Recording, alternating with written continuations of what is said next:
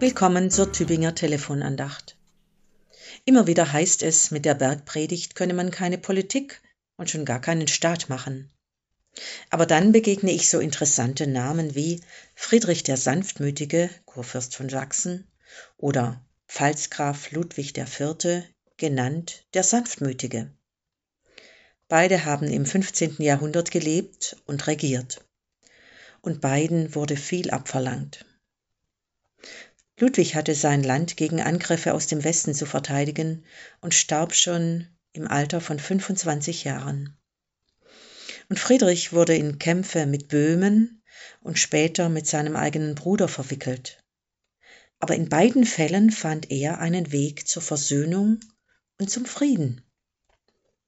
Auf einen Vertrag, den er mit den beiden, seinem Bruder Herzog Wilhelm von Sachsen und dem König Georg von Böhmen schloss, geht bis heute die Grenze zwischen Böhmen und Sachsen zurück. Sie liegt auf der Höhe des Erzgebirges und in der Mitte der Elbe und gehört zu den ältesten noch bestehenden Grenzen Europas. Ein beeindruckendes Erbe von Friedrich dem Sanftmütigen. Selig sind die Sanftmütigen, denn sie werden das Erdreich besetzen, so heißt es im heutigen Lehrtext aus Matthäus 5. Oder in einer neueren Übersetzung, glücklich die Sanftmütigen, sie werden die Erde erben.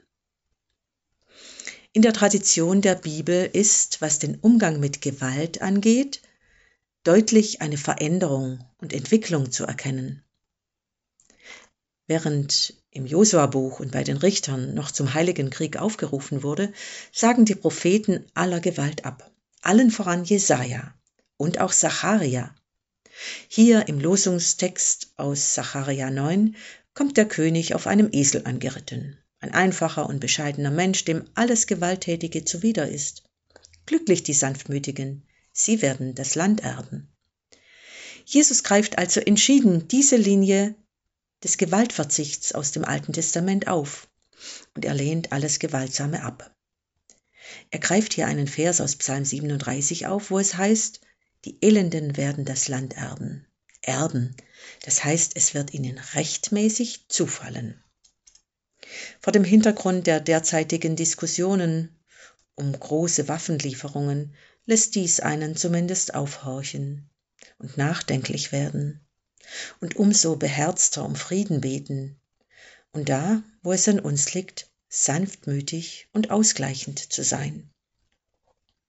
Für sich selbst hat es Mahatma Gandhi in folgende täglich zu wiederholende Sätze gefasst. Ich will bei der Wahrheit bleiben. Ich will mich keiner Ungerechtigkeit beugen. Ich will frei sein von Furcht. Ich will keine Gewalt anwenden. Ich will guten Willens sein gegen jedermann.